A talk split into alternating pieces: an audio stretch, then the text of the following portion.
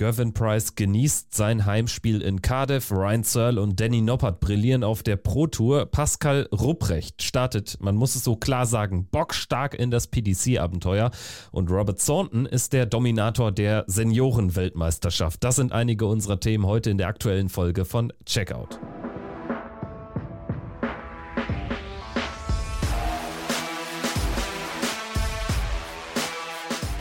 Ist Checkout, der Darts-Podcast mit Kevin Schulte und Christian Rüdiger.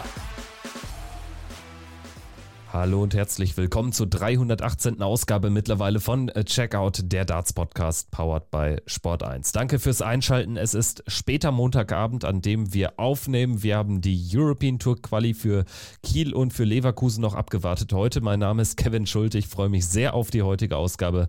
An meiner Seite natürlich wie immer Christian Rüdiger. Grüße dich. Hallo Kevin, ich grüße dich. Ja, und bevor es thematisch losgeht, eben mit dem Blick auf den Start der Pro Tour, mit den ersten European Tour Quali Events und natürlich einem Blick auf die Premier League wollen wir noch über eine Menge anderes sprechen, denn es muss jetzt ein bisschen Zeit für das sein, was wir schon lange angekündigt haben in den vergangenen zwei, drei Folgen. Wir sind ab sofort bei Patreon am Start. Im Prinzip ist das eine Spenden- oder Crowdfunding-Plattform, je nachdem, wie man es betrachtet. Dort könnt ihr uns mit kleinen Geldbeträgen unterstützen. Das geht Ganz einfach, ist kein Hexenwerk. Den Link zu unserem Patreon-Account haben wir natürlich in die Show Notes gepackt und für uns geht es einfach darum, dass wir diesen Podcast noch ein bisschen stärken wollen, dass wir tatsächlich auch noch mehr Content liefern wollen und ähm, da ähm, hoffen wir auf den ein oder anderen Obolus äh, von euch, damit wir hier auch ähm, ja die nötige Zeit und Muße weiterhin aufwenden können für dieses Projekt, das jetzt ja schon ein paar Jahre geht und äh, wir jetzt einfach aber trotzdem weiter den nächsten Schritt gehen wollen und auch äh, diesen wöchentlichen Podcast nochmal ausbauen wollen.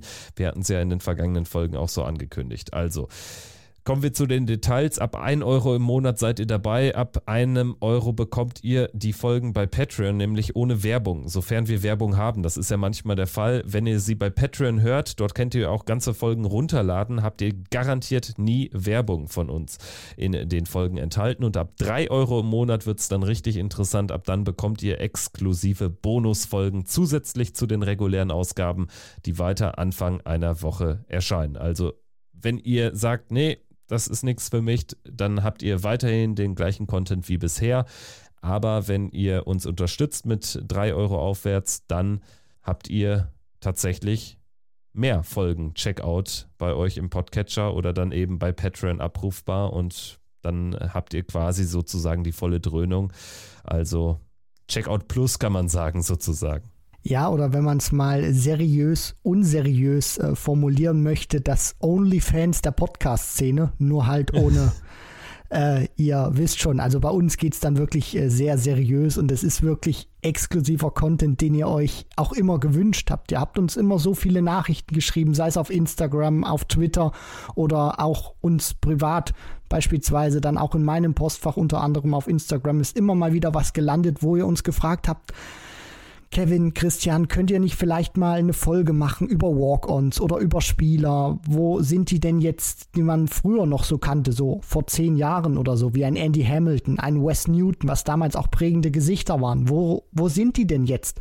Und dann mussten wir oftmals auch immer schreiben, euch zurück, das ist eine fantastische Idee, wir versuchen es unterzubringen, aber ihr wisst halt, der Zeitdruck, die Tour, die schläft nicht, sondern die geht halt ständig voran und wir wollen immer aktuell sein. Wir wollen unserem Motto der aktuellste Podcast, Darts Podcast in Deutschland immer treu bleiben.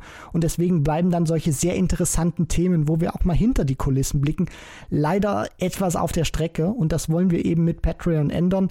Und deswegen, wenn ihr Bock darauf habt, diesen exklusiven Content, wo es eben nicht nur um das aktuelle Geschehen geht, wenn ihr den konsumieren wollt, dann seid ihr bei uns genau richtig. Wir hoffen, dass wir euch damit auch anlocken können und wir werden euch dann auch nicht enttäuschen. Also wir wollen abliefern und wir wollen das auch wirklich gut machen für euch, ein bisschen hinter die Kulissen blicken, dass ihr auch einen Mehrwert erkennt und dass dieser Podcast sich auch nochmal bei euch in der, ähm, ja, in der Wahrnehmung nochmal ein bisschen steigern kann. Ja, und ganz konkret werden wir mindestens eine zusätzliche Folge pro Monat aufnehmen. Also das ist auch nicht äh, das Kaufen äh, von einer Katze im Sack, wo man jetzt nicht genau weiß, was äh, dabei rumkommt. Mindestens eine Folge im Monat wird es zusätzlich für Patreon-Nutzer ähm, von uns, für Patrons geben, die mindestens drei Euro im Monat ähm, entrichten. Also das ist der Deal. Und ganz konkret werden wir jetzt ab dem dritten Premier League Spieltag exklusiv einmal die Woche eine Folge zur Premier League aufzeichnen, nur für unsere Hörer bei Patreon. Also jetzt werden wir in den nächsten Wochen und Monaten tatsächlich dann jede Woche zwei Folgen aufnehmen und eine davon eben bei Patreon, heißt aber auch für alle anderen. Also wir werden auch in der heutigen Folge zum Beispiel natürlich auch kurz auf die Premier League eingehen, aber wer da noch ein bisschen tiefer einsteigen will, wir werden auch den ein oder anderen Gast haben ab und an, der ist herzlich eingeladen. Patreon von Checkout der Darts Podcast zu werden. Also wir wissen das sehr, sehr zu schätzen und wissen auch, dass es in der aktuellen Zeit mit Inflation und tralala alles nicht so einfach ist, aber ähm, ja, wir hoffen und sind natürlich optimistisch, dass der ein oder andere da auch bereit ist, für den Gegenwert eines belegten Brötchens beim Bäcker dann vielleicht auch eine Folge von Checkout mehr im Monat äh, sich zu gönnen, beziehungsweise jetzt ist es sogar dann eine Folge mehr pro Woche. Und wir werden dann auch bei den großen Turnieren werden wir auch dann zusätzliche kurze Folgen immer aufnehmen zwischendurch, sodass wir auch da dann nochmal Zusatzcontent liefern werden. So sieht's aus, Kevin. Ich freue mich mega auf diesen neuen Step, den wir da gehen. Freue mich auch oder bin sehr ähm, interessiert daran auch zu sehen, wie das von euch da draußen angenommen wird, wie auch so diese ersten Folgen von uns dann aussehen werden, wenn wir dann ja behind the scenes sozusagen gehen, um es mal so zu formulieren. Also das ist, glaube ich, ein, ein, cooles Projekt und ich bin einfach äh, gespannt, was wir da auch jetzt äh, zusammen draus machen können, weil es gibt so viele Themen, es gibt so viel, über das man im Dart sprechen kann, für das einfach nicht genügend Zeit dann immer bleibt und wir wollen uns diese Zeit jetzt auch nehmen und deswegen let's go und wir hoffen einfach, dass wir euch damit noch einen Mehrwert bieten können.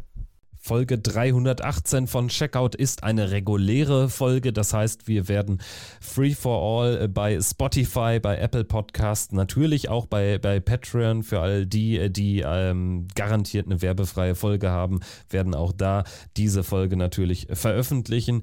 Und wir werden sprechen heute über den Auftakt der Pro Tour. Players Championship Turniere 1 und 2 haben stattgefunden an diesem Wochenende und am Montag danach direkt noch die Qualifikationsturniere Turniere für die ersten beiden Euro-Tours in Kiel und in Leverkusen. Zusätzlich natürlich World Seniors. Also es gibt einiges zu besprechen, deswegen legen wir los.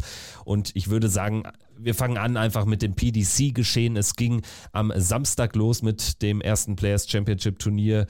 Fast alle waren dabei, bis auf äh, die bekannten Namen Corey Cadby und Christian Perez, die ja, wie schon letztens angekündigt, nicht gemeldet haben. Ja, und am Ende triumphiert einer ich sag mal so aus der 1B-Reihe mit Ryan Searle, der gewinnt das Turnier im Finale gegen Jamie Yossa Hughes. 8 zu 4 am Ende für Heavy Metal.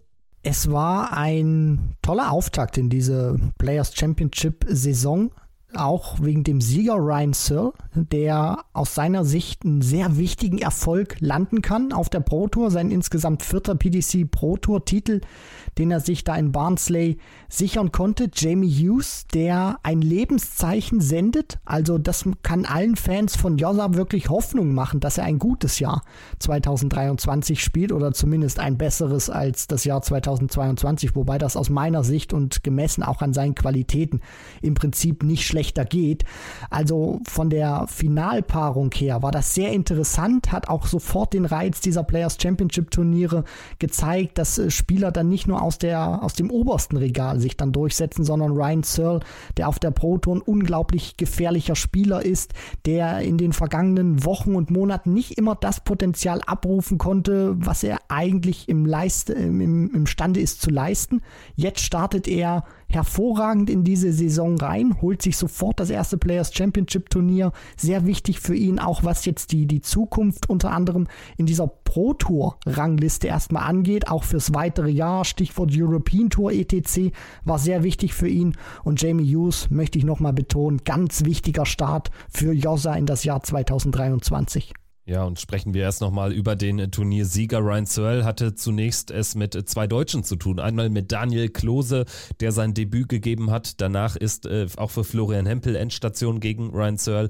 Keegan Brown Luke Humphreys, Dirk van Dijvenbode, Johnny Clayton und dann eben Jamie Hughes. Matchstarts hat er überlebt. Ryan Searle im Viertelfinale gegen Dirk. Da ist er nach, nach, einem 3 zu 5 noch zurückgekommen. Ist ja auch selten, dass man wirklich äh, wie durch Butter durch so ein Turnier geht. Ähm, er spielt ungefähr 95 im Schnitt. Mal jetzt, glaube ich, von der ersten Runde abgesehen. Da brauchte er jetzt aber auch noch nicht mehr. Also es war einfach ein sehr, sehr stabiler Tag.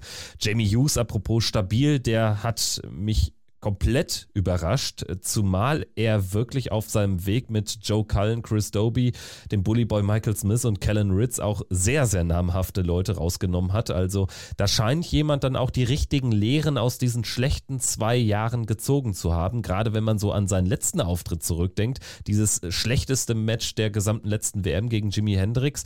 Also das war ein komplett veränderter Jamie Hughes.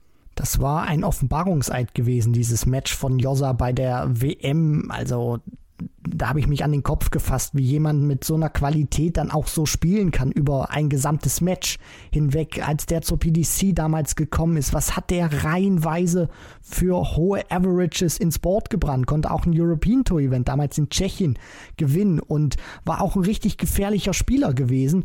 Und jetzt ist das auch so ein, so ein Start. Du hast kein gutes Jahr gespielt oder keine guten Monate dann hinter dir mit diesem WM Negativerlebnis gehst du jetzt auch in die neue Saison, nimmst dir viel vor und dann triffst du sofort auf Joe Cullen, den Premier League Finalisten des Vorjahres und dann denkst du dir, ja, geht das jetzt schon wieder los? Du willst nicht mit einer Niederlage starten, dann gewinnst du das Ding mit 6 zu 5. Cullen vielleicht auch noch so ein bisschen dieser Blues dabei, dass er nicht für die Premier League nominiert wurde.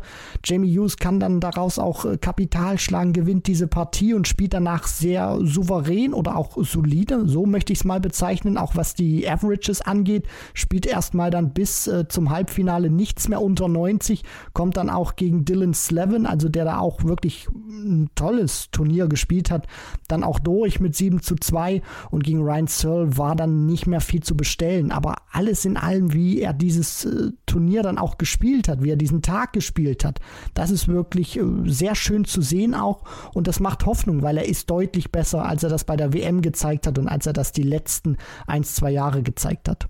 Schön, dass du Dylan Slevin, den jungen Iren, 20 Jahre angesprochen hast. Linkshänder übrigens hat unter anderem Josh Rock besiegt in diesem Turnier mit 6 zu 2. Das war jetzt kein Spiel auf dem höchsten Niveau, aber insgesamt also ist das ein Spieler, der wirklich, glaube ich, verspricht auch richtig gut zu werden, der auch sicherlich bei dem ein oder anderen European Tour Event in diesem Jahr dann auch zugegen sein wird. Also das ist kein also das weiß man, glaube ich, schon jetzt, wenn jemand bei seinem ersten Turnier direkt ein Halbfinale erreicht und schon namhafte Leute schlägt, dann kann man schon sagen, das ist kein normaler Tourkartenneuling. Das ist ein sehr, sehr, sehr talentierter Mann, 20 Jahre aus Irland. Du musst schon etwas auf dem Kasten haben, um dich ins Halbfinale eines Players Championship Turniers spielen zu können. Gerade dann auch, wenn du ein Frischling bist auf der Tour und auch die Qualität, die er ans Board gebracht hat, die Leute, die er geschlagen hat, das ist ähm, ja aller Bonheur. Und jetzt muss man auch einfach schauen, wie sich das Jahr bei ihm entwickelt, wie nachhaltig auch solche Leistungen sind. Also ist das jetzt so ein positiver Ausreißer gewesen, erstmal nach oben? Oder wie viele von solchen Momenten, wie er jetzt kreiert hat bei Players Championship 1, wird es bei ihm in der Zukunft geben?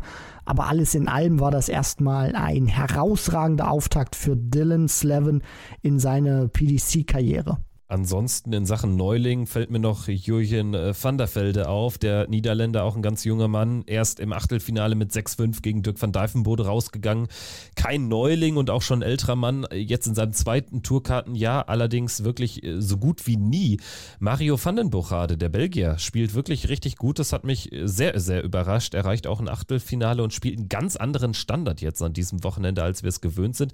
Fällt dir ansonsten noch jemand auf, den du nennen wollen würdest, vielleicht auch in Sachen Enttäuschung, bevor wir dann gleich natürlich über die Deutschen sprechen. Aber ähm, was würdest du noch äh, für Namen jetzt in den Ring werfen?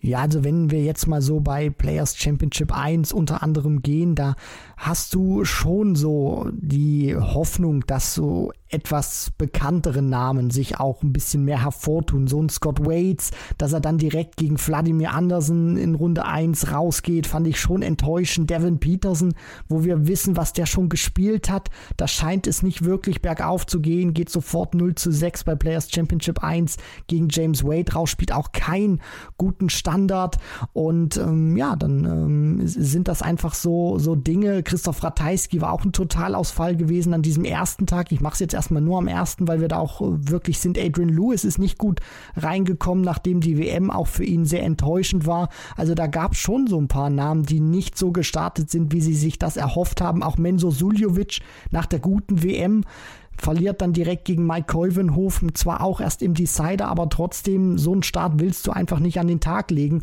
Und ähm, ja, Stichwort apropos, nicht den Start an den Tag legen, den man sich gewünscht hat.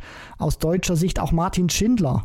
Tolle WM gespielt und dann in Runde 1 gegen Justitia direkt raus. Also ich will da nicht auch immer sofort alles überdramatisieren, auch jetzt bei den Namen, die ich genannt habe. Aber es ist halt einfach so, du startest in die neue Saison, du bist voller Adrenalin, du willst es allen zeigen und dann willst du einfach nicht dein erstes Match direkt verlieren. Das, das ist einfach etwas, was sich, glaube ich, auch nicht schön anfühlt. Egal, was für ein Jahr du gespielt hast, was du dir vorgenommen hast.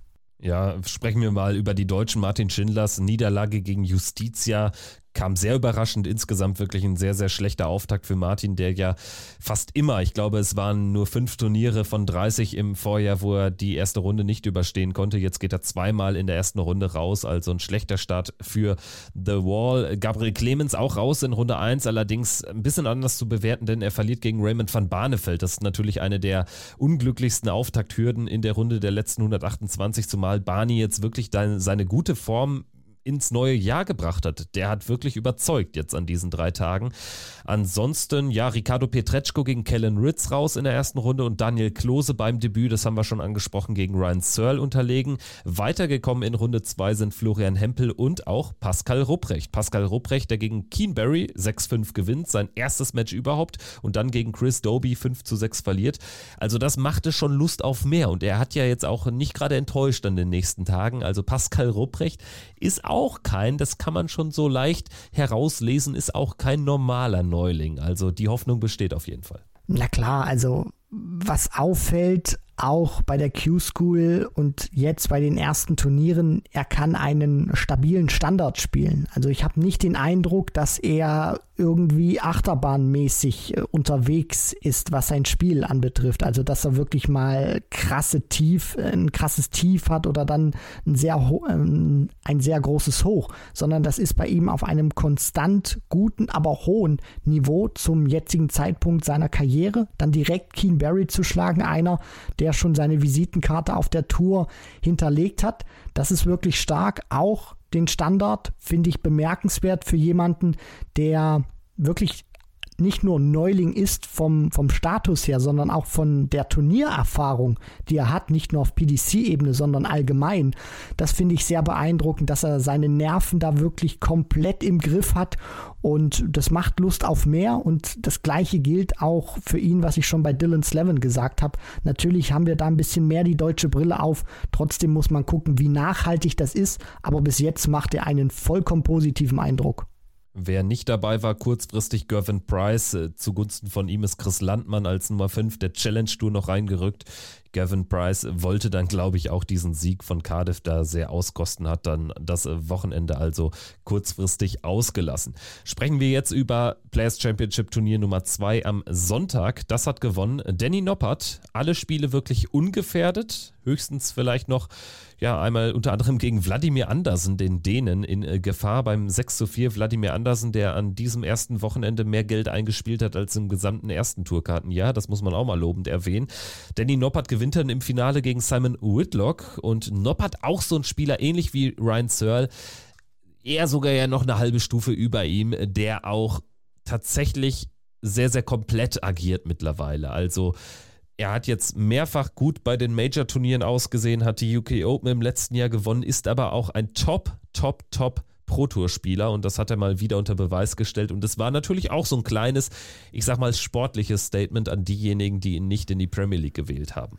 Ja, das ist das Beste, was du machen kannst. Also Noppert ist jetzt auch keiner gewesen. Ich hoffe, ich habe da auch irgendwie keine Tweets übersehen, der jetzt nicht groß gemault hat oder so, sondern der ist nicht bekannt dafür, ein Lautsprecher zu sein. Der stellt sich dann einfach hin. Der wird das auch zu Hause sicherlich mal geschluckt haben, darüber nachgedacht haben, vielleicht auch mal ähm, dem, den einen oder anderen traurigen Blick im Gesicht ähm, gehabt haben. Aber der kommt jetzt dahin, spielt ein sehr konstantes Niveau und zeigt einfach, dass er mittlerweile ein richtiger Topmann geworden ist. Also das, das ist einer, da hast du das Gefühl, der gehört nicht so zu, zu diesem ja 1C, 1B Regal, sondern der hat sich mittlerweile schon so in diesem Bereich 1A geschoben, auch wenn er von seiner ganzen Erscheinung her nicht so wirkt wie ein Van Gerven oder dann auch ein Price oder ein Wright, aber vom Niveau her, von der Konstanz bin ich ein großer Fan von Danny Noppert und er zeigt auch, dass er auf der Bühne emotional sein kann. Jetzt spielt er hier ein tolles Turnier behind closed doors gute Qualität. Also das ist genau das, glaube ich, auch, was, was die PDC sehen möchte, dass du auch enttäuscht bist über eine Nicht-Nominierung für die Premier League, aber dass dann dich dann nicht in, in so ein Tief fallen lässt, sondern direkt mit einer guten Leistung antworten kannst. Und ich denke, wenn Norbert einfach konstant weiterspielen kann, dann werden wir auch im Ende des Jahres, äh, Stichwort Premier League 2024, über den Namen reden, weil das gefällt mir einfach. Nicht groß rummaulen, sondern dann einfach sich ans Board stellen und zeigen, ich gehöre dahin und ich werde meine Leistung bringen und vielleicht bin ich beim nächsten Mal dabei sprechen wir über den Zweitplatzierten an diesem Sonntag, Simon, Simon Whitlock, der seit Ewigkeiten tatsächlich keinen guten Pro-Tour-Tag mehr hatte.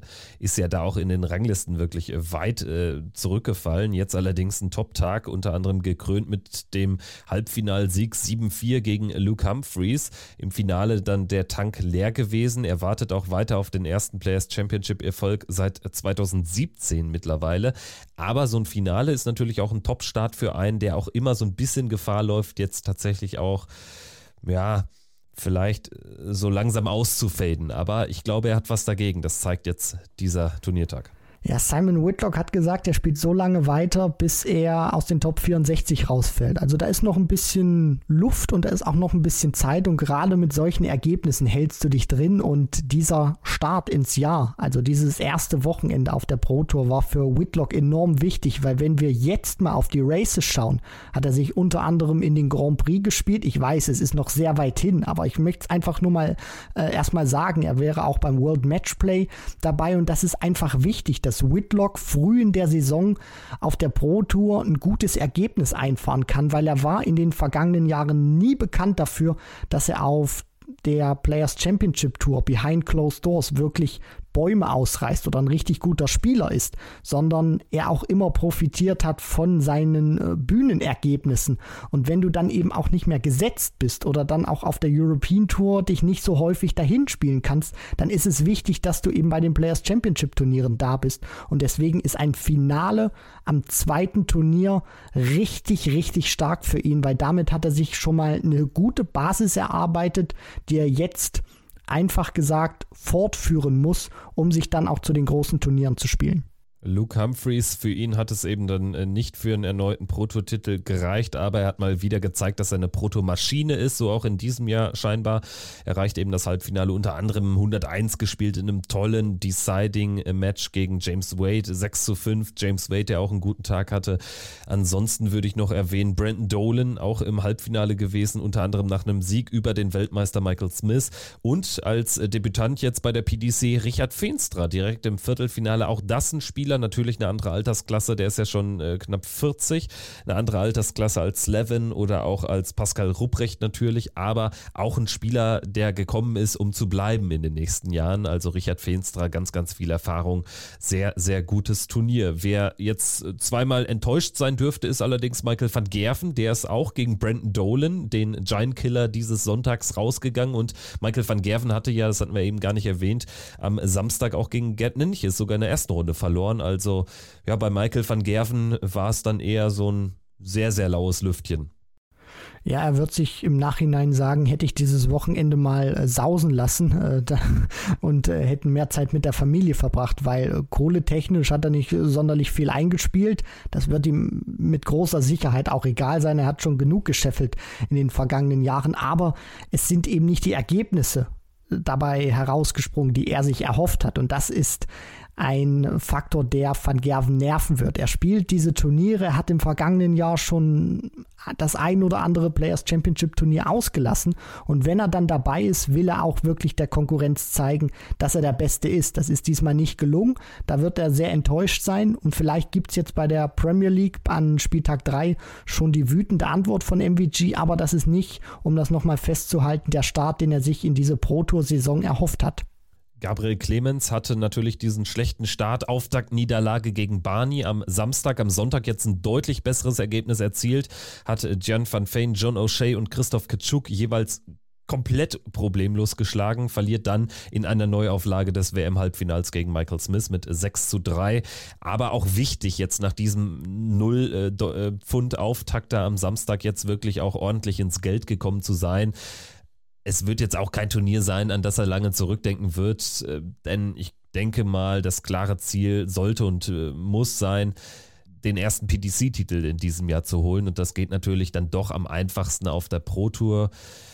Ja, wichtig jetzt einfach, dass er da ein gutes Ergebnis nachlegen konnte am Sonntag nach dem schlechten Auftakt bin ich vollkommen bei dir. Für die Birne ist das enorm wichtig. Nach all dem, was du erlebt hast bei der WM und was an Nachwehen auch gekommen ist mit Exhibitions, mit äh, TV und Presseanfragen und Auftritten, dann an diesen ersten Tag reinzugehen, gegen Barney ein gutes Match zu spielen, aber mit nichts in der Hand, dann wieder rauszugehen aus diesem ersten Tag, ist es wichtig, dann bei Players Championship 2 eine gute Antwort zu zeigen, drei Matches zu gewinnen, um dann mit einem guten Gefühl auch in die kommenden Wochen und Monate zu gehen.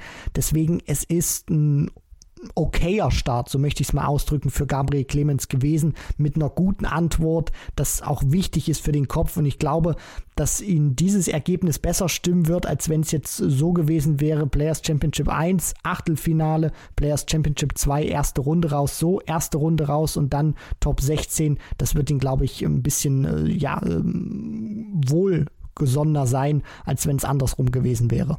Bei den anderen Deutschen haben wir gemischte Resultate. Daniel Klose, leider wartet er weiterhin auf den ersten Sieg jetzt auf der Proto, verliert gegen Wladimir Andersen, obwohl er elf Punkte besser spielt im Average. Wladimir Andersen macht aus einem 2 zu 5 ein 6-5 und gewinnt mit 77 im Average dieses Match. Das hast du wirklich sehr, sehr selten. Ist unter anderem 2 3,21 Data. Also das sind die Partien, die Daniel Klose über die zwei Jahre hinweg eigentlich gewinnen muss.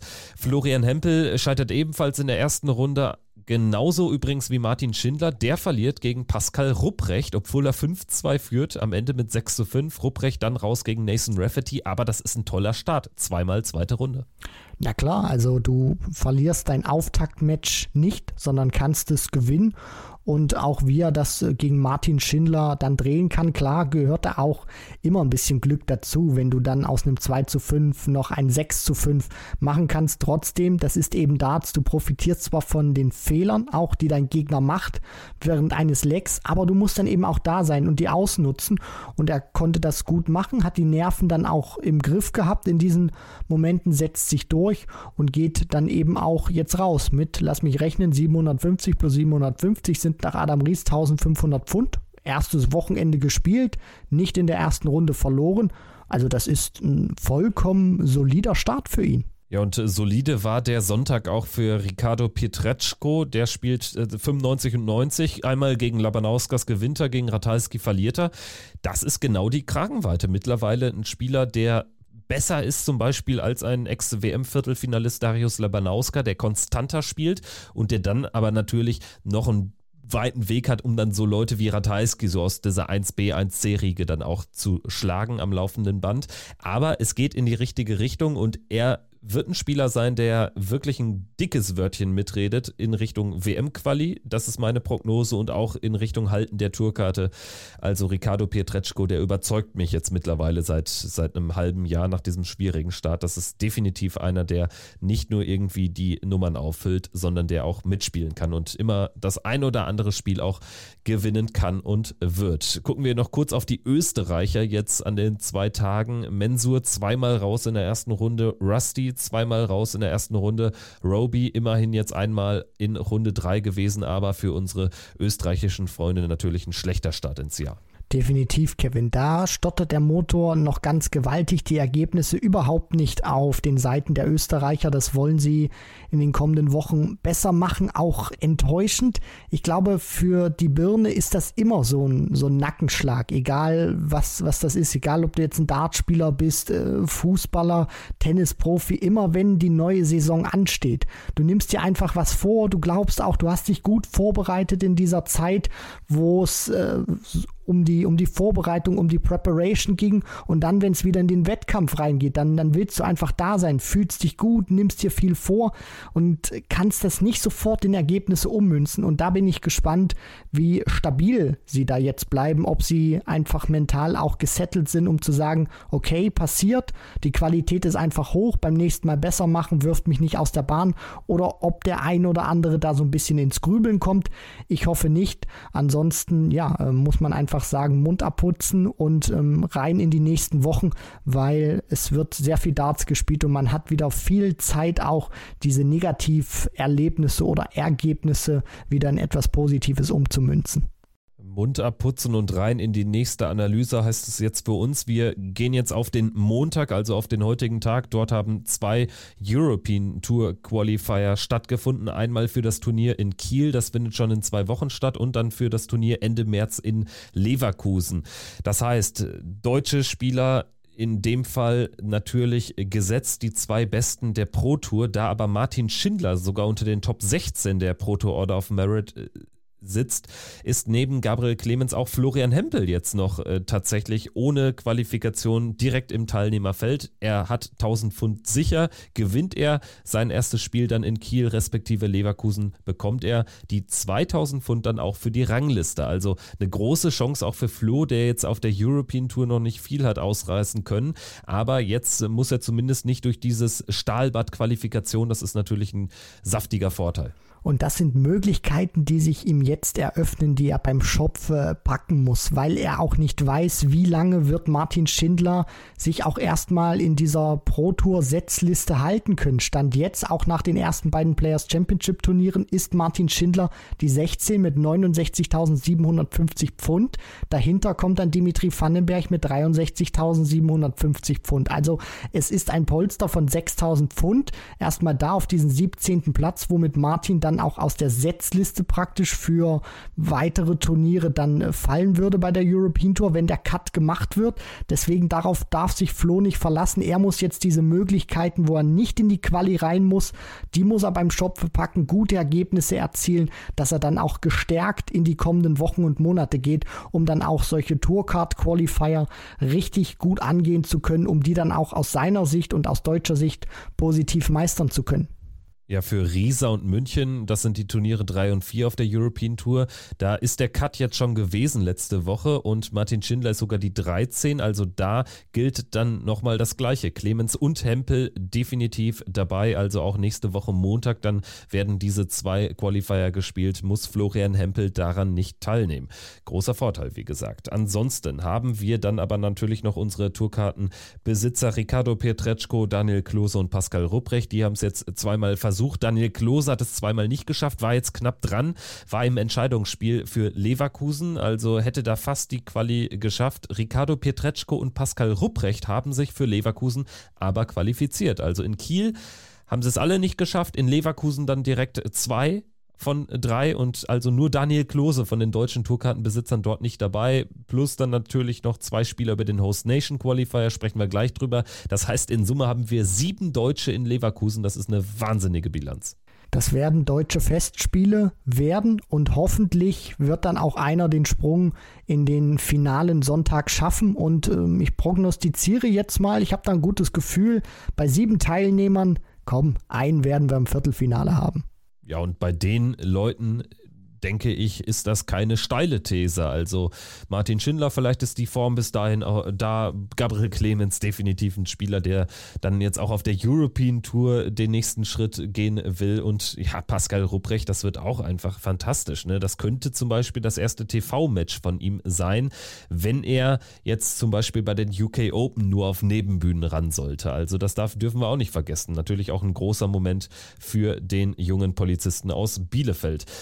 Gucken wir nochmal fernab der Deutschen auf diesen Quali-Tag. Es gibt insgesamt elf Spieler, also 24 Spieler pro Turnier qualifizieren sich ja über diese Proto-Quali und elf Spieler haben sich für beide Turniere qualifiziert, für Kiel und Leverkusen. Das sind Raymond van Barneveld unter anderem, das ist auch ein James Wade und ein Stephen Bunting, Daryl Gurney, aber zum Beispiel auch ein Ted Evans. Also ja, interessantes Teilnehmerfeld. Ted Evans, einer, der jetzt wirklich auch richtig äh, Rückstand aufholen muss, um hier die Tourkarte zu behalten. Und andere Spieler wie Daryl Gurney, die ja so eine Art Neustart auch äh, schaffen wollen. Und Raymond van Barneveld hatte ich eben schon kurz erwähnt. Der blickt jetzt einfach auf einen tollen Start in dieses Protojahr insgesamt zurück. Für Barney ist dieser Start ins Jahr unglaublich wichtig, auch wenn er gute letzte Monate hatte. Es ist trotzdem Raymond van Barneveld. Das darf man nicht vergessen. Der Kerl braucht Selbstvertrauen. Und wenn er jetzt spürt, er kommt gut rein auf der Pro Tour, qualifiziert sich auch sofort für zwei European Tour Events, also spielt er auch eine blitzsaubere Qualifikation an diesem Montag, dann wird ihm das viel Selbstvertrauen geben und er wird sehr viel Lust haben, in die kommenden ähm, Aufgaben zu gehen. Deswegen für Raymond van Barneveld, aber auch für uns alle sehr wichtig, dass er sich da durchsetzen konnte, weil ein motivierter Barney, ein fröhlicher Barney ist immer ein guter Barney und das bedeutet auch gute Matches. James Wade freut mich auch, dass er eine gute Form hat zu Beginn des Jahres. Brandon Dolan scheint auch wieder sich stabilisieren zu können, gerade auf der Pro Tour. Und Daryl Gurney, der unter anderem auch nach der WM schon getwittert hatte, dass sich bei ihm jetzt was ändern muss und er auch etwas ändern will. Bislang kann er diesen, kann er diesen Worten auch wirklich äh, Taten folgen lassen. Qualifiziert sich für beide European Tour Events, hat sich auf der Pro Tour auch gut verkauft bei den Players Championship Turnieren zum Auftakt. Also das macht wirklich Lust auf mehr, dass sich solche ähm, altbekannten Gesichter auch wie ein Gurney vielleicht wieder etwas mehr nach vorne schieben können. Man darf ja auch nicht vergessen, wie wichtig diese European Tour Qualifier sind für die Major Races, also fürs Matchplay, für den Grand Prix. Für Raymond van Barneveld ein überragend wichtiger äh, Tag, weil er es dadurch jetzt auch im Matchplay Race tatsächlich äh, schafft, äh, da komplett in, in Contention zu sein. Und beim Grand Prix Race, ja, ist noch ein ganz weiter Weg, ist er jetzt sogar, stand jetzt drin. Und das muss zum Beispiel für Raymond van Barneveld ganz klar das Ziel dieses Jahres sein es darf nicht mehr angehen, dass Raymond van Barneveld nur den Grand Slam, die PC Finals, UK Open und die WM spielt. Also ganz klares Ziel, alle Major-Turniere da dabei zu sein, denn dann kannst du dich auch erst nachhaltig dann in der Order of Merit nach oben spielen. Richtig, Kevin, weil genau diese Events, die du jetzt auch ansprichst, UK Open, da bist du als Tourkartenbesitzer so oder so dabei. Players Championship Finals muss einfach die Pflicht sein. Also von, wir nehmen es jetzt mal so an, 128 Tourkartenbesitzer, die Hälfte davon qualifiziert sich. Da sagt sich Barney, also da muss ich dabei sein. Also man merkt auch, das sind ja Turniere, wo du jetzt nicht äh, wie ein Alien spielen musst, sondern da wird es dann eben interessant beim Matchplay, beim Grand Prix. Wie stabil bist du eben auf der Pro Tour, auf der European Tour, da gute Ergebnisse einzusammeln. Und da war Barney in den vergangenen zwei Jahren nicht stabil genug, konnte sich unter anderem seit seinem Comeback nicht fürs Matchplay qualifizieren. Und da will er unbedingt hin. Und da hat er jetzt einen guten Auftakt gemacht sprechen wir noch über die kleineren äh, Qualiturniere am Wochenende, Host Nation und Associate Qualifier. Da spielen dann eben diejenigen mit, die keine Tourkarte haben. Bei den Host Nation Qualifiern ging es jetzt für jeweils ja äh, wirklich große Teilnehmerfelder um zwei Plätze für Kiel, Leverkusen, Riesa und München. Also es wurden jetzt an diesen zwei Tagen direkt vier Qualis ausgetragen. Nico Springer hat es äh, bei zwei Qualis geschafft. Einmal spielt er ein 114er Average. Also da kann man sich mal ausmalen, was das für ein Spieler ähm, von, von großer Klasse ist. Qualifiziert sich für Kiel und Riesa. Genauso zweimal dabei durchgekommen Liam Mendel Lawrence, 18 Jahre aus München das ist echt ein großes Talent und qualifiziert sich hier für Riesa und für sein Heimspiel in München. Dazu haben wir dann noch jeweils eine Quali für Lukas Wenig, für Nico Kurz, für René Adams und auch für Dragutin Horvath. Das alles bekannte Namen. Liam Mendel Lawrence sicherlich so derjenige, der den wenigsten Begriff sein dürfte, aber das wird sich ändern, denn das ist ein richtig talentierter, ein sehr, sehr großer Spieler, was die Körpergröße betrifft und ähm, ja, aber gleichzeitig noch eben sehr, sehr jung. Ja, du, du sprichst es an. Also wenn man jetzt auch nach ihm googelt, man findet noch nicht allzu viel von Liam Mendel Lawrence, aber was man sagen kann, auch in der Jugend, die er bislang gespielt hat, war er mehr oder weniger auch erfolgreich, also konnte da schon seine ähm, Fußstapfen hinterlassen ist, auch wenn man sich mal so ein paar Fotos von ihm anschaut, die man unter anderem jetzt auch ähm, ja, sehen kann, wenn man seinen Namen googelt. Du hast es schon angesprochen, ist ein sehr großgewachsener junger Kerl und ich bin einfach gespannt, ihn dann mal zu sehen, jetzt auch auf der European Tour. Wie ist denn so sein Wurfstil? Wie wird er denn auch, wenn TV-Kameras da sind, agieren? Wie wird er sich präsentieren? Freut mich für ihn, dass er sich qualifizieren konnte. Dann hast du so altbekannte Namen, die du schon angesprochen hast. Nico Springer, nochmal ein, zwei Sätze zu ihm ähm, möchte ich verlieren es zeigt einfach, was für unglaubliches Potenzial dieser Kerl hat und der wird sich, wenn der sich auch entscheidet, wenn das auch beruflich, auch mit, mit der Ausbildung etc.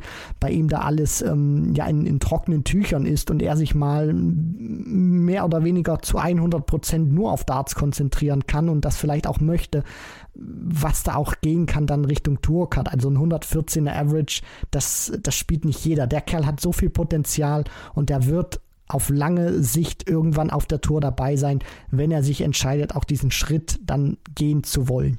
Ja, das hoffen wir alle. Also Nico Springer ist wirklich ein Versprechen, muss man fast schon sagen. Ja, und Liam Mendel, da hast du, denke ich, alles zugesagt, was man an dieser Stelle sagen kann. Robbie Marianovic, auch einer, der schon mal mit ihm äh, gespielt hat, trainiert hat und der auch da in den höchsten Tönen von ihm gesprochen hat. Also da dürfen wir gespannt sein. Sprechen wir noch ganz kurz über diejenigen, die sich ebenfalls ohne Tourkarte jetzt in diese Turniere gespielt haben, über die Associate-Qualifikationen. Da haben wir dreimal Andy Bolton. Es wurde auch um Graz noch gespielt, also es gab sogar schon fünf Qualis. Andy Bolton hat es äh, dreimal geschafft. Da ist komplett der Plan aufgegangen, es eben nicht als Nachrücker bei der Pro Tour zu versuchen, sondern dieses Wochenende komplett den Eurotour-Qualis zu widmen. Er hat 3000 Pfund sicher, jetzt nur durch die Qualifikation und da durchzukommen, drei von fünf Fällen, das ist ist schon wirklich ein sehr, sehr guter Wert, denn da haben ja auch einige Top-Leute mitgemacht. Das ist einfach schwierig, weil wir auch über Leute sprechen, dann auch im Associate-Member-Bereich, die eben keine Tourcard haben und sich dann da durchkämpfen müssen. Und wir wissen das alle, wenn du keine Tourcard hast, du bist zwar trotzdem ein guter Spieler oder kannst ein richtig guter Spieler sein, nur dir fehlt eben was, um auf der Tour dann mitspielen zu können. Und das bedeutet eben auch, du hast Schwankungen drin. Du kannst zwei, drei richtig geile Spiele haben und dann fällst du irgendwie ab vom Niveau und denkst dir, wieso ist das jetzt passiert bei dem Spieler? Und da sich dann durchzukämpfen, eine gute Konstanz auch an diesem Wochenende an den Tag zu legen, das spricht einfach auch für für den X-Faktor für Andy Bolton. Und was mich auch ähm, ja, gefreut hat, dass sich dann auch noch ein paar große Namen ähm, qualifizieren konnten. Unter anderem John Henderson fand ich war richtig gut drauf. Der Highlander präsentiert sich gut nach dem Verlust seiner Tourcard. Und Jelle Klaassen weiter unermüdlich wie ein Duracell-Häschen versucht er alles zu spielen und kann sich auch weiterhin auf der European Tour beweisen in Zukunft. Ja, in Graz werden sie beide dabei sein, John Henderson und Jelle Klaassen. John Henderson zusätzlich auch noch in Leverkusen. In München haben wir zum Beispiel noch Barry van Peer, also das sind ja alles bekannte Namen. Gucken wir noch ganz kurz auf East Europe äh, Quali. Die hat auch stattgefunden für Kiel, Leverkusen, Rieser München. Wir haben einen überraschenden Mann, wie ich finde, der sich für Kiel und Leverkusen durchgesetzt hat. Philipp Schebesta aus Tschechien, also den hatte ich überhaupt nicht auf dem Zettel. Sebastian Białecki, nur für Rieser qualifiziert, hätte ich mehr erwartet, ehrlich gesagt. Das, ich hätte ihm schon so einen Run wie Settlercheck, der gefühlt ja jede Quali da gewonnen hat im Vorjahr, zugetraut. Also mit einer von vier Qualis wird Białecki in dem Feld nicht zufrieden sein. Nein, das nicht. Das ist einer, der hat sehr hohe Erwartungen an sich selber, vielleicht etwas zu viel Pressure, das jetzt mal so von ganz weit weg beurteilt. Aber was man auch sagen muss, eventuell spielt er auch das Alter noch eine Rolle. Also der ist ein verdammt junger Kerl.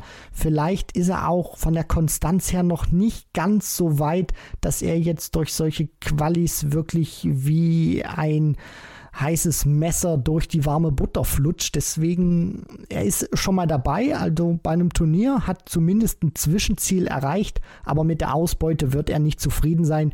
Trotzdem erstmal wichtig, dabei zu sein, die Erfahrung wieder mitzunehmen, um dann bei den nächsten Qualifikationsturnieren aus seiner Sicht mehr rauszuholen als ein Turnier.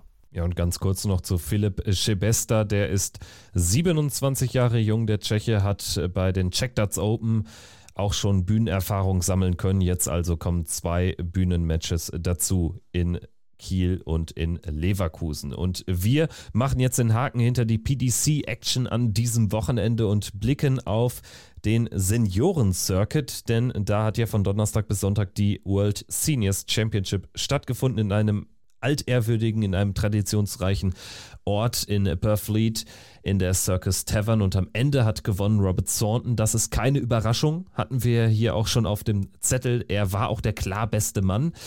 Ich möchte aber, bevor wir jetzt auch ein bisschen sportlich uns das anschauen und ein bisschen da in die Tiefe gehen, möchte ich erstmal eine Lanze brechen. Ich fand dieses Turnier deutlich besser als zuletzt. Es hat mich wirklich überzeugt und ich hätte nicht gedacht, dass gerade diese doch dann sehr langen Matches mich doch zeitweise so elektrisiert haben. Also ich habe ein bisschen ähm, auch das Angebot, dieses 10-Euro-Angebot genutzt und ein bisschen reingeschaut. Ansonsten ja auch der Twitter-Account von World Seniors sehr, sehr aktuell und sehr up-to-date. Da hat man auch viel mitnehmen können und viel sehen können. Und wie gesagt, ich bin wirklich überzeugt von diesem Turnier. Das hat richtig Spaß gemacht. Ja, ich finde auch äh, schade, dass ähm, es nicht im deutschen TV äh, zu sehen war. Und ich hoffe auch, dass es in Zukunft wieder Turniere der World Seniors Tour im TV geben wird, im deutschen TV, weil man muss dem Ganzen auch eine Chance geben. Ich meine, dieses erste Jahr, man ist da sehr euphorisch auch gestartet mit großen Namen und man hat sich vielleicht auch aus Fansicht ein bisschen zu viel erhofft, als man dann auch gelesen hat, unter anderem Taylor kommt da wieder zurück oder spielt dann im TV kompetitiv. Da habe ich mir auch so irgendwie gedacht, ja, der, der stellt sich jetzt hin, der Power und klatscht die alle hier mit reihenweise hunderter Averages weg. Wenn, wenn man das jetzt beurteilen kann nach mehreren Turnieren Pustekuchen. Aber was sich eben zeigt, ist, dass sich jetzt diese ganzen ähm, Leute wie ein John Lowe unter anderem, der auch sehr viel Nostalgie versprüht hat, die werden ja jetzt nach und und nach ersetzt. Und Chris Mason, finde ich, hat auch teilweise einen richtig guten Dart gespielt. Mark Dudbridge hat sich gut präsentiert. Neil Duff, der amtierende WDF-Weltmeister, war dabei. Scotty Dog, Scott Mitchell.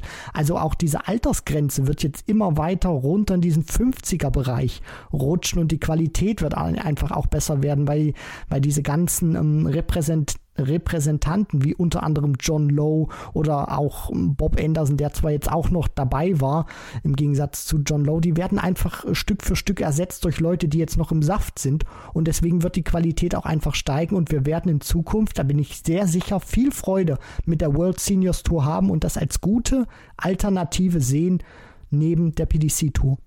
Solange es tatsächlich so limitiert bleibt und solange es so wenige Turniere gibt, geht das auch alles und man kann dann auch nebenbei so ein bisschen was gucken. Ich bin ganz offen, also ich gucke mir diese Leute viel lieber an als jetzt irgendwie eine Modus oder eine andere Wettanbieter-Series da, wo dann da irgendwie 840.000 Gruppenmatches gespielt werden. Also das holt mich nicht ab, ehrlich gesagt, vor leeren Rängen. Also Nee, das ist nicht mein Ding. Also dann habe ich lieber komprimiert irgendwie vier Tage World Seniors Championship oder jetzt eins der anderen Turniere, die es da noch gibt im Jahr und äh, lug da mal so rein. Und tatsächlich hast du es ge gesagt, das ist ein ganz wichtiger Schritt, glaube ich auch, dass man tatsächlich auch von diesem ähm, von diesen reinen Namen wegkommt. Ich glaube, so ein paar braucht es immer noch. Es braucht wahrscheinlich auch noch so, so eine Trina Gulliver, so ein Bob Anderson, so ein Keith Deller, die sicherlich nicht mehr das Niveau haben, aber ähm, die dann auch so ein Event tragen. Also Richie Hausen, nichts gegen ihn, oder Colin McGarry, Dennis Haber etc. pp.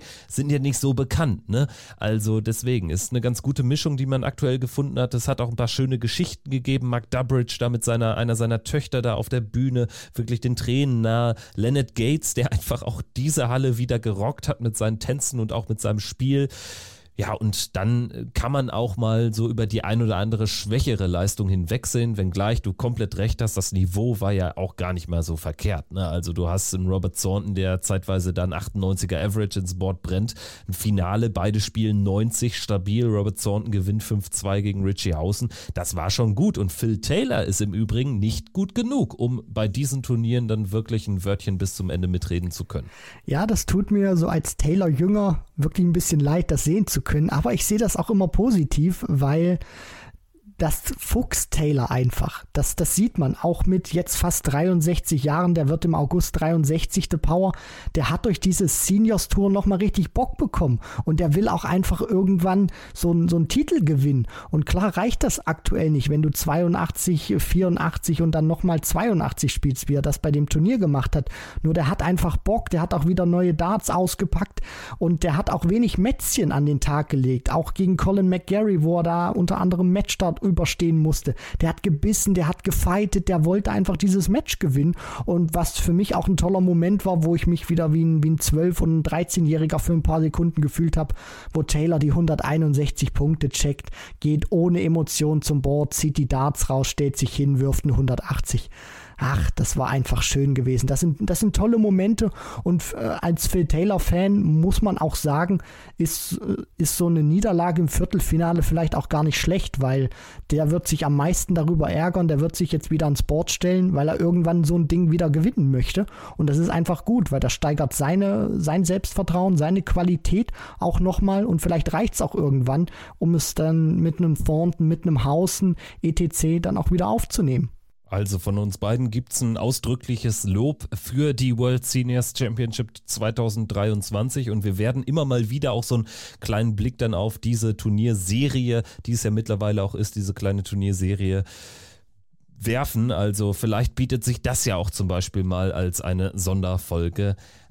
Gut, dann jetzt noch der Blick auf die ganz großen Jungs der aktuellen Darts-Welt sozusagen, der Gegenwart. Die Premier League of Darts hat stattgefunden in Cardiff, Spieltag Nummer 2. Gervin Price hat dieses Heimspiel gewonnen. Ganz, ganz wichtig für ihn, für seine Moral, sicherlich fürs Selbstvertrauen, da auch mal nicht ausgebuht zu werden und plötzlich wuppt das wieder alles. Er gewinnt im Finale gegen Nathan Aspinall. Chris Doby, der Sieger von Belfast, in der ersten Runde raus gegen Gervin Price und ja, insgesamt gibt es das ein oder andere Sorgenkind, so ehrlich muss man auch sein. Dimitri Vandenberg immer dann, wenn er gegen Michael van Gerven spielt und Peter Wright, aus dem werden wir nicht so richtig schlau, das haben wir in der Folge am Donnerstag ja auch schon gesagt, die gab es ja free for all, ab jetzt werden wir dann immer in dieser detaillierten Premier League Folge, die dann äh, für unsere Patreon-Nutzerinnen ähm, und Nutzer freischalten. Aber ja, also Premier League, hat ganz gut angefangen jetzt bis dato. Ne? Es gab jetzt vielleicht aber auch noch nicht so diese absolute Knallergeschichte jetzt abseits von, von Chris Doby, der das Ding gewinnt. Da war Cardiff ein bisschen unspektakulärer. Ja, es fehlt noch dieser ganz große Wow-Effekt, dass man aus dem Abend rausgeht und sich denkt, da werden wir auch noch intensiver sprechen können, auch noch ein paar Wochen danach. Das ist bislang noch nicht der Fall, auch wenn wir gute Qualität hatten. Van Gerven unter anderem oder auch äh, Espinel, die auch deutlich über 100 Punkte gespielt haben an ähm, Abend Nummer 2, auch mal in einem Match. Van Gerven unter anderem mit einer 110, die dann trotzdem nicht zum Sieg reicht gegen Price. Und jetzt muss man gucken, Woche 3, wie sich das alles ähm, ja auch auch ähm, niederschlagen wird. Clayton und Wright die brauchen beide jetzt ein Erfolgserlebnis, die müssen aufs Scoreboard kommen, die sind beide noch ohne Punkte, für die wird das sehr wichtig werden, dieser Spieltag. Was ist mit Van Gerven nach diesem nicht so guten Players Championship Wochenende? Wie nachhaltig ist jetzt dieser Sieg von Price? Also kann er da wirklich noch äh, dran ziehen? Und äh, für Chris Doby geht es jetzt einfach darum, vielleicht so ein Halbfinale zu spielen, wieder zwei Punkte zu sammeln für die Tabelle, weil jetzt muss man sagen, ein Tagessieg dann gegen Price raus in Runde 1, 2 im Decider, fünf Punkte bislang, alles im Lot. Also das wird sehr interessant von den Gegebenheiten, von den Konstellationen an Spieltag 3 in Glasgow. Ja, in Glasgow hat natürlich dann Peter Wright ein Heimspiel, aber gleichzeitig auch den Druck in diesem sehr, sehr interessanten Spiel gegen Dimitri Vandenberg. Das wird das zweite Spiel des Abends sein. Zum Auftakt Nathan Aspinall gegen Michael van Gerven. Danach eben Wright gegen Dimi. Dann haben wir Gervin Price gegen Michael Smith. Da bin ich auch gespannt. Der Bully Boy jetzt zuletzt mit zumindest relativ vielen frühen Niederlagen dann eben auch, sowohl bei der Premier League als auch auf der Pro Tour. Gervin Price, da bin ich einfach gespannt. Hat ihm das geholfen, jetzt tatsächlich auch das Wochenende Wochenende ausgelassen zu haben, wird er eben da an seiner Kaderform ansetzen können. Und Johnny Clayton haben wir dann noch gegen Chris Doby, wie du schon erwähnst, äh, schon stark unter Druck. Für Doby allerdings auch eine große Chance, ne? so ein Spieler wie Clayton dann, der eben unter Druck ist, dann auch mit dem eigenen Selbstvertrauen schlagen zu können. Was ich ja lustig finde, Clayton ist der einzige von den acht Spielern, der zumindest ein Halbfinale gespielt hat an einem der Prototage. Also da haben sich jetzt alle nicht mit rumbekleckert. Price natürlich nicht dabei, aber alle anderen mehr oder weniger eigentlich immer früh raus. Ja, bislang noch auf Sparflamme. Also die Big Boys sind noch nicht so heiß, wie sie das gerne wären. Aber vielleicht sind das auch gute Vorzeichen für die Premier League, weil sie alle frustriert sind, dass sie nicht so gut gespielt haben, wie sie das gerne haben möchten, dass wir jetzt in Glasgow so einen Abend sehen, wo sie alle sehr motiviert äh, auf die Bühne kommen und dann wirklich richtig tolle Averages ins Board brennen. Also am Donnerstagabend geht es in Glasgow weiter. Natürlich bei unseren Freunden von Sport 1 alles live zu sehen. Und dann haben wir am Samstag, Sonntag wieder den gleichen Ablauf wie an dem jetzt vergangenen Wochenende. Es geht in Barnsley weiter mit Players Championship Turnier Nummer 3 und 4. Und am Montag folgt dann direkt der Tourkarten-Qualifier für die European Tour Events in Riesa und München. Also wir werden uns dann auch wieder hier Montagabend in sieben Tagen zusammen zusammenschalten und äh, ab Dienstagmorgen wird dann die Folge auch für euch erscheinen. Bis dahin aber müsst ihr euch gar nicht gedulden, denn für unsere Patrons gibt es ja eben jetzt äh, schon dann ab äh, Freitagmorgen die aktuelle Folge zur Premier League. Also da seid ihr herzlich eingeladen, wie Anfang der Folge erklärt. Und wir sind einfach mal gespannt, wie viele sich das gönnen, dieses äh, Checkout Plus Paket. Das finde ich klingt eigentlich ganz lustig. Also ja, würde uns einfach mega freuen, wenn ihr uns da unterstützt. Und ja, dann gehen wir mal so ins Rennen in diese neue Woche, würde ich sagen, Christian. So sieht's aus, Kevin. Genau so machen wir es.